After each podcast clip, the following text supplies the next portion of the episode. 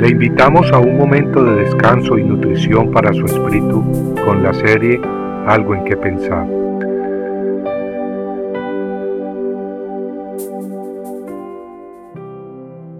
Terquedad fatal.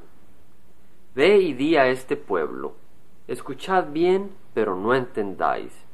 Mirad bien, pero no comprendáis.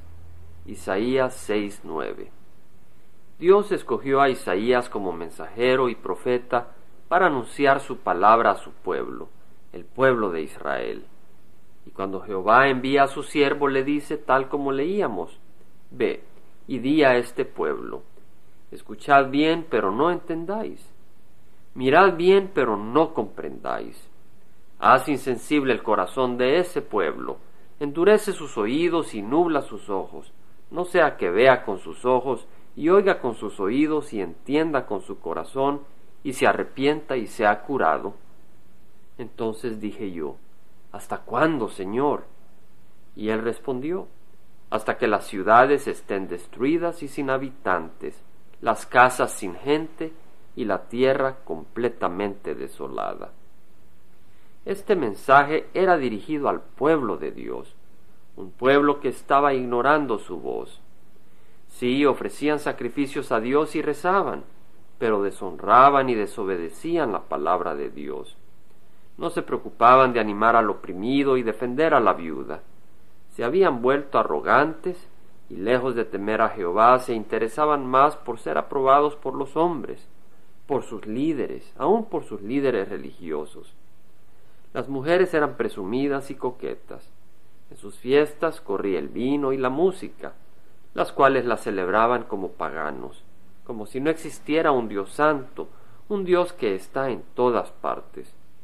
Pero Dios veía a su pueblo no sólo cuando asistía al templo, sino también cuando se soltaban en sus fiestas. Bastaba con que creyeran genuinamente para ser sanados de su condición y de su pecado, pues la palabra de Dios enseña que somos salvos por fe. Esa fe genuina y viva que va acompañada del arrepentimiento y el fruto de una vida consagrada a Dios. Pero el pueblo judío había ignorado la palabra de Dios. Había decidido caminar sin respeto por encima de ella, prácticamente pateándola. La paciencia de Dios dijo entonces, hasta acá, ya basta. Dios decidió endurecer sus corazones para que no entendieran y comprendieran destinándolos a la destrucción debido a su terquedad, una terquedad que probó ser fatal. Lo mismo ocurre hoy en día. El Señor nos advierte de no endurecer nuestros corazones, de no endurecer nuestras nucas, es decir, de no ser tercos. En Proverbios 29.1 leemos que el hombre que después de mucha reprensión endurece el cuello, de repente será quebrantado sin remedio. Sí, Dios es paciente, pero también es santo, y con Él no se puede jugar. Y el perder el alma en el infierno por toda la eternidad, eso no es juego. Quien ha venido a la luz del Evangelio pero se vuelca al pecado, necesita poner atención a la palabra de Dios encontrada en Hebreos 10, 26 al 31, la cual dice, si continuamos pecando deliberadamente, después de haber recibido el conocimiento de la verdad, ya no queda sacrificio alguno por los pecados, sino una cierta horrenda expectación de juicio y la furia de un fuego que ha de consumir a los adversarios. Cualquiera que viola la ley de Moisés muere sin misericordia por el testimonio de dos o tres testigos.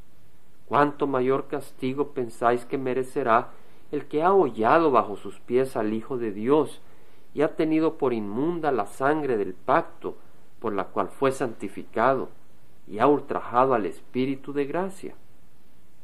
Esta es la palabra de Dios y compartiéndola, compartiendo algo en qué pensar, estuvo con ustedes Jaime Simán. Si usted desea bajar esta meditación, lo puede hacer visitando la página web del Verbo para Latinoamérica en www.elvela.com y el Vela se deletrea E L B de verdad E L A. donde también encontrará otros materiales de edificación para su vida. Puede también escribirnos a El Vela Pio Box 1002 Orange, California 92856, Estados Unidos. Dios le bendiga.